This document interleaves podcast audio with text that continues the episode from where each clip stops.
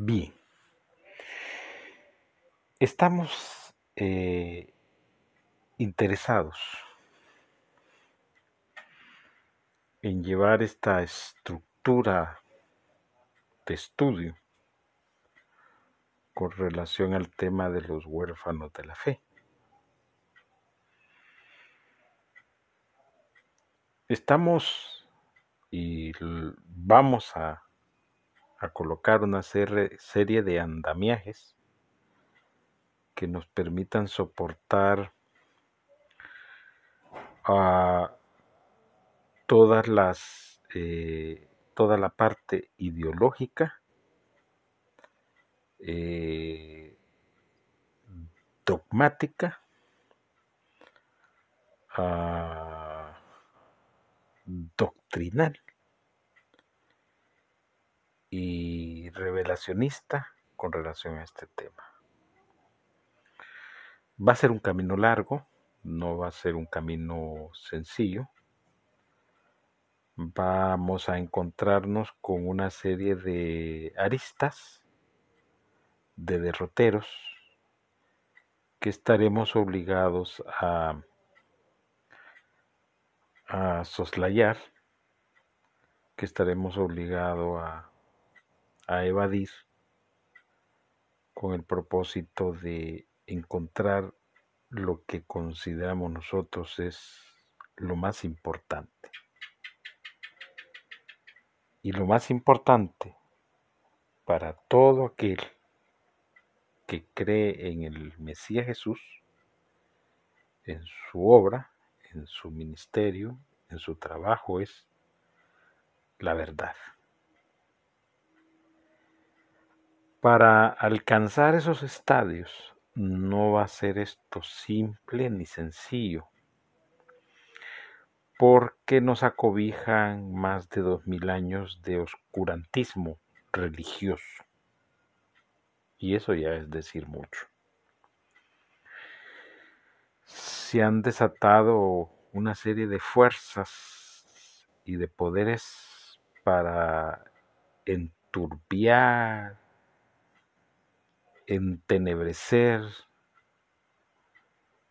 eh, volver oscuro y avieso este asunto de, de los huérfanos de la fe.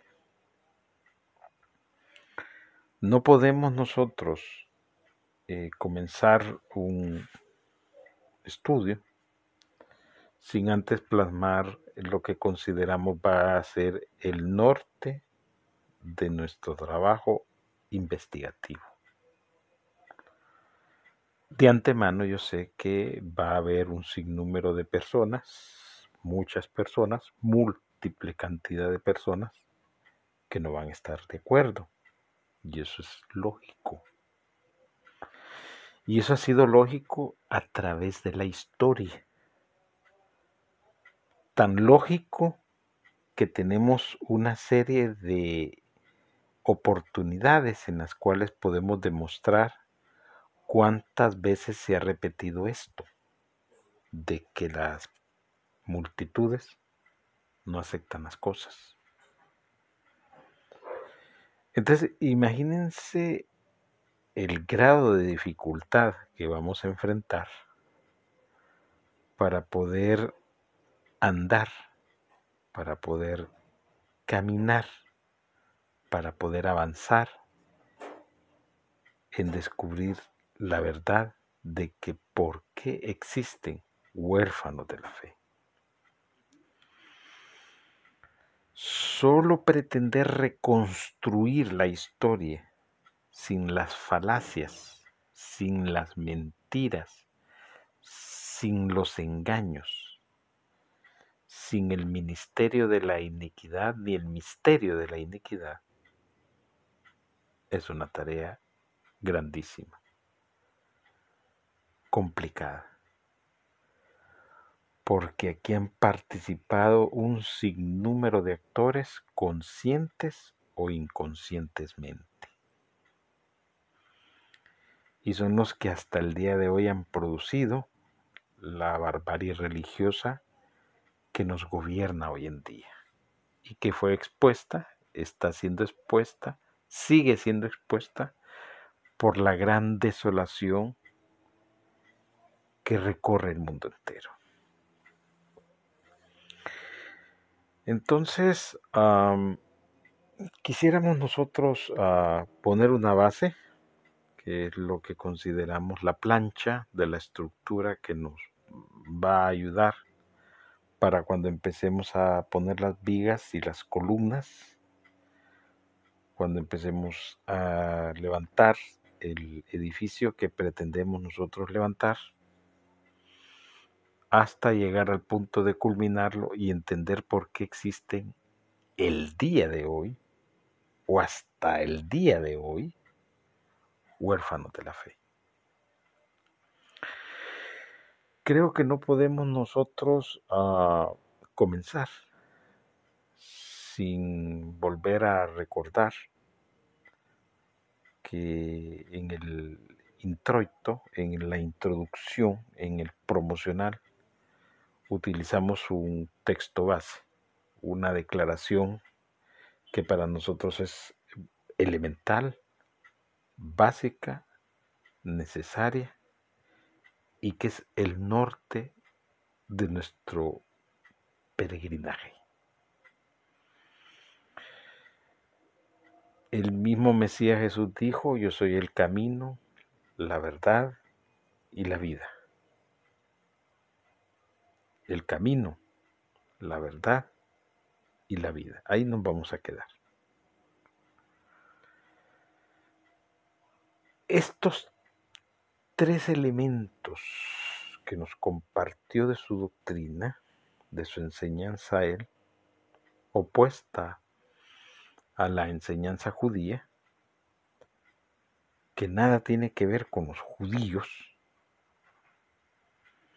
es para nosotros eh, lo que hemos sostenido nuestro norte, nuestra, nuestra guía, nuestra estrella que nos dirige hacia donde nosotros tenemos que ir. Vuelvo a repetirlo. Dijo el Mesías Jesús, yo soy el camino, la verdad y la vida.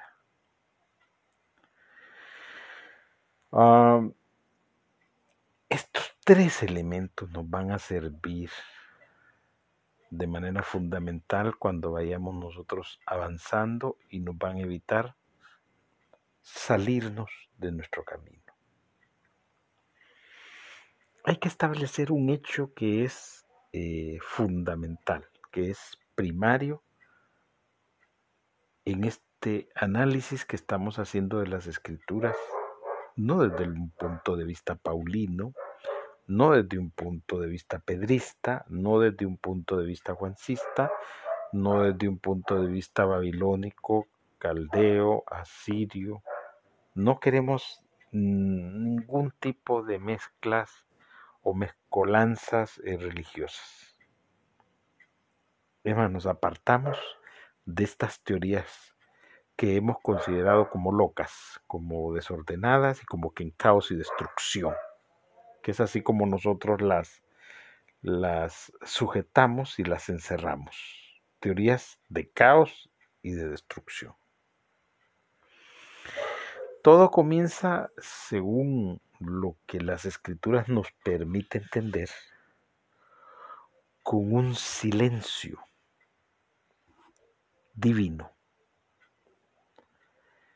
Este silencio que duró una cantidad de tiempo que algunos sitúan en 400 años aproximadamente, periodo en que se acerca el fin del antiguo pacto y se va a dar nacimiento a lo que se considera el nuevo pacto,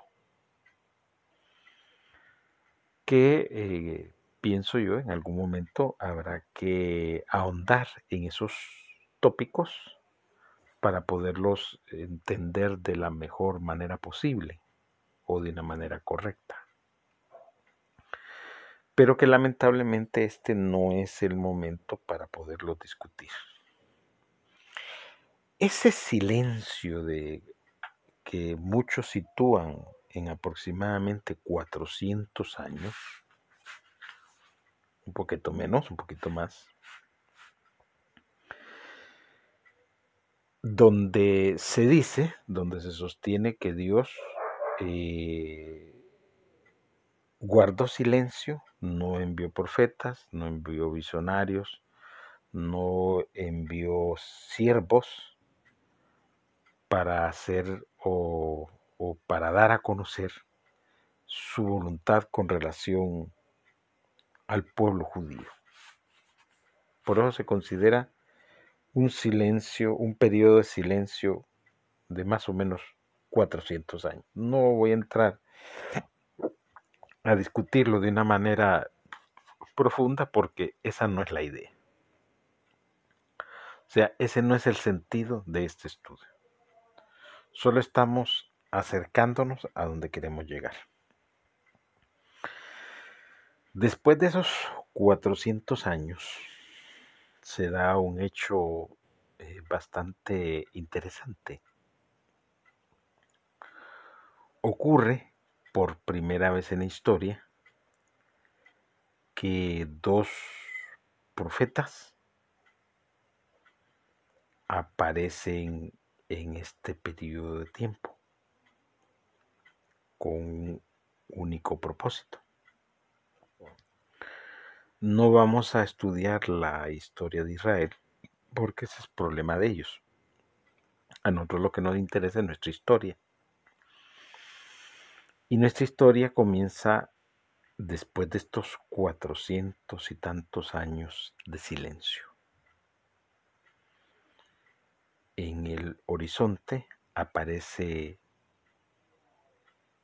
o se dan una serie de manifestaciones extrañas, no normales, que no siguen la pauta o la línea de los demás sucesos que habían acaecido con el pueblo de Israel, el pueblo de Dios, sino que se dan hechos fuera de este de esta normalidad, de este entorno de cosas. Y a la palestra histórica aparece primero Juan el Bautista, manteniendo una predicación, consideramos, un tanto extraña, porque los antecesores de él se habían manejado de una forma totalmente distinta. Obvio, también no vamos a analizar la personalidad de Juan el Bautista. Consideramos que en otro estudio debería de analizarse para conocer una serie de cosas que él dejó muy interesantes, pero que no es el tema. Y a la par de que comienza el ministerio Juan el Bautista, viene tras de él, de una manera también única, no normal, aparece el Mesías Jesús con un mensaje extraordinario y también único a la vez. Mensaje que los apóstoles después corromperían, después lo volverían irreconocible. Y a través de los siglos y milenios, las religiones babilónicas, paganas,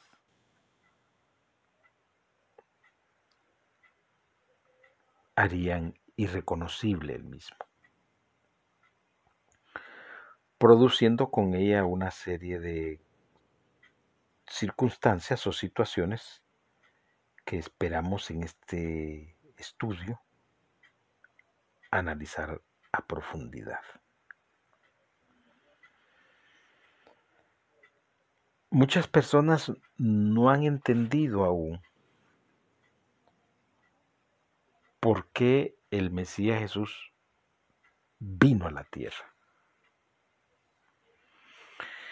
Y desde el momento que nosotros no podemos captar la dimensión de las cosas, desde ese momento nos encontramos en un extravío, en una oscuridad, espiritual.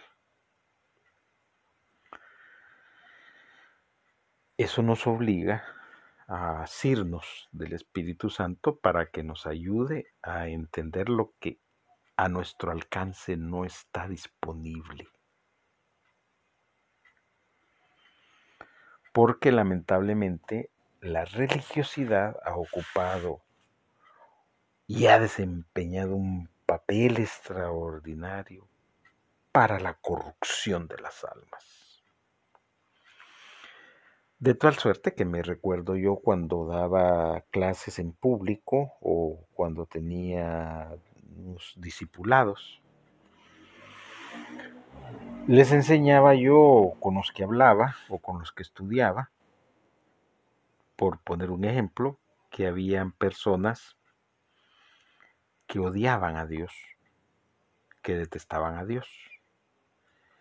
Y ellos me preguntaban por qué ocurría eso porque se daba ese fenómeno.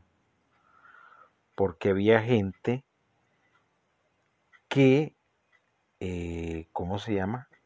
Detestaba, odiaba y maldecía a Dios.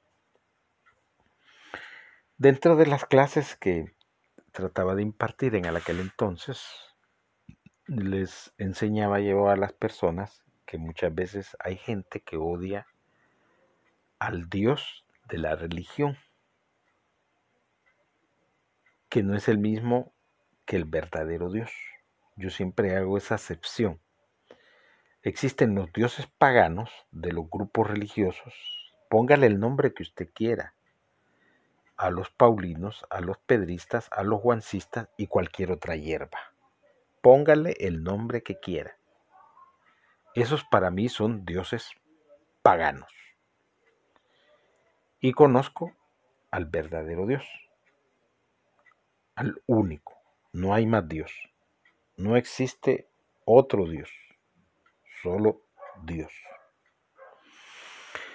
Entonces mucha gente herida por las religiones, de las que la historia nos relata con lujo de detalle que en nombre de Dios, entre comillas, han matado, torturado, perseguido, violado, asesinado, destruido, arrasado, robado. Mire, use todos los términos que usted quiere y todos encajan. Pero ese es el Dios de los religiosos, de los paganos, de los vulgares, de los paulinos, pedristas, juancistas y otras hierbas. Pero estas personas nunca han conocido al verdadero Dios, que nada tiene que ver con las religiones.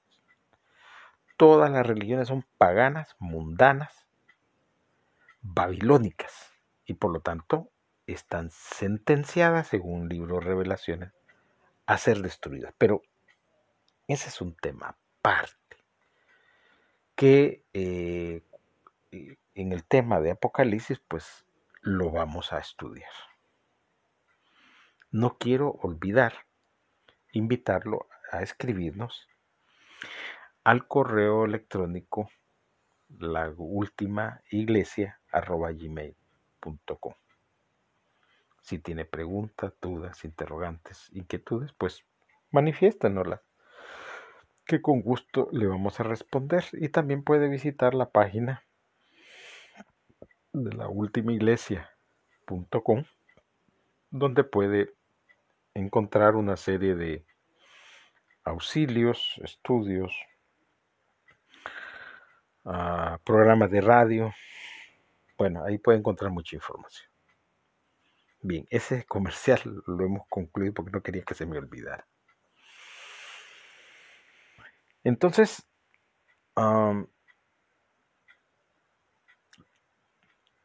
lo que queremos lograr es agarrar, agarrarlo de la mano y que transite usted por algunos senderos, pues un poco peligrosos, ¿va?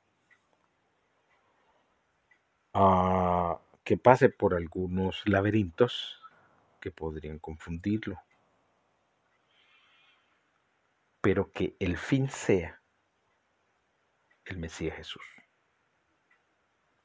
Recuerde, Él es el camino, la verdad y la vida. Nadie más tiene sus títulos, solo Él.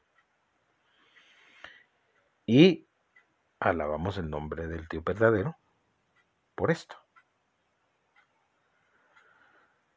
Entonces, esta aparición del Mesías Jesús es una aparición que hemos sostenido no fue entendida ni en su momento, ni ha sido entendida, entendida hasta el día de hoy.